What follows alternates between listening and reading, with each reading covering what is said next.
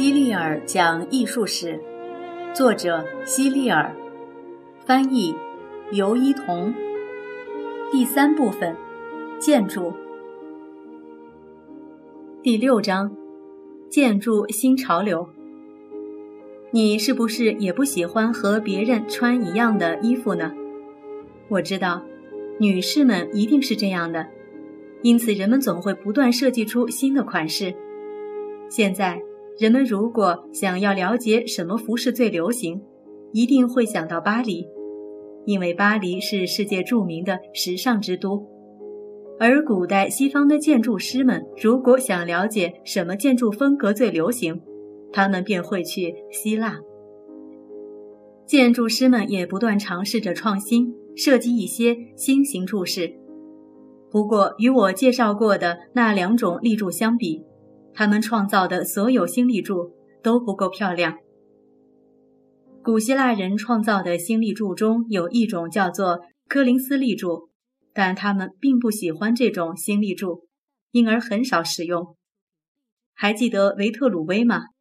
就是那位给艾奥尼亚式立柱编过故事的建筑师，他也给这种柯林斯式立柱编过一个故事。他编的故事是这样的：女孩柯林斯的坟墓旁有一个草编的篮子，被石板压着，篮子里装满了女孩生前玩过的玩具和其他心爱之物。不久之后，篮子旁边长出了一棵毛茛花。后来，茎叶越长越长，便把篮子缠绕起来，形成了一个十分美丽的花篮。一个建筑师看到缠满茎叶的花篮之后，突发奇想，设计出了一种立柱。立柱的柱头有藤蔓式的涡卷，从此柯林斯式立柱就诞生了。实际上，柯林斯式立柱是埃奥尼亚式立柱的一种变体。这两种柱体在很多方面都非常相似，主要不同点在于柱头的装饰。柯林斯式立柱的柱头是相互缠绕的更条叶纹，而不是埃奥尼亚式的涡卷纹。相对于埃奥尼亚式立柱，柯林斯式立柱的装饰性更强。柯林斯式立柱顶下面卷曲的花纹与埃奥尼亚式立柱的波形花纹相比也有差异。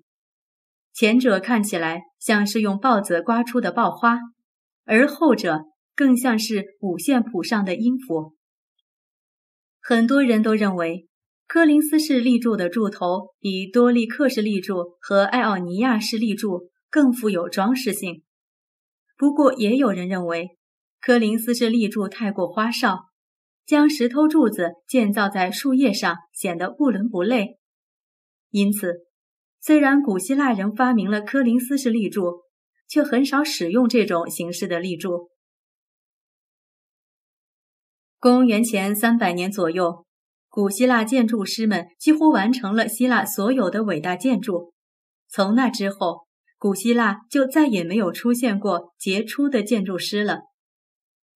我们知道，希腊位于巴尔干半岛最南端，它是一个近似岛屿的国家，我们称之为半岛国家。希腊向西与地中海那一边的一个半岛国家遥遥相望。那就是意大利。随着希腊的衰落，意大利首都罗马逐渐成为了世界之都。古希腊人是伟大的建筑师，和他们相比，罗马人就是成功的建造师。建筑师和建造师当然是不同的。虽然罗马人建造过很多宏伟的建筑，可现代人总觉得。他们的品味没有古希腊人高。古罗马人和古希腊人的喜好也是有差异的。比如，在希腊并不受欢迎的柯林斯式立柱传到罗马以后，竟然得到了罗马人的青睐。在此基础上，罗马人还创造了一种新式立柱——混合式立柱，就是把埃奥尼亚式立柱的涡卷纹和柯林斯式立柱的。更条叶纹结合起来。要想分辨混合式立柱和柯林斯式立柱可不容易，因为它们之间唯一的差别就是混合式立柱的柱头更大一些。同时，他们也改良了多利克式立柱，去掉柱身的凹槽和柱头托盘状的部分，加上了柱基，改造成了托斯卡纳式立柱。罗马人似乎不满足于仅仅改良几个立柱的样式。他们还对古希腊建筑的风格进行其他改动，但改过之后，效果往往反倒不如之前好看。为了使柱子显得更加高大，他们在柱身底下加上盒状柱基。罗马人还发明了壁柱，这是一种一半柱子融入墙中，只露出一半柱身的柱式；还有一种柱式则全部埋在墙壁中。只露出正方形的柱面，这种叫做半露式柱。在建筑方面，罗马人取得的最伟大的成就，当属拱门原理的使用。最早使用拱形的是亚述人，在前面我已经讲过。不过，由于亚述的石头太少，所以他们很少建造拱，但他们并没有尝试过用拱来连接石柱。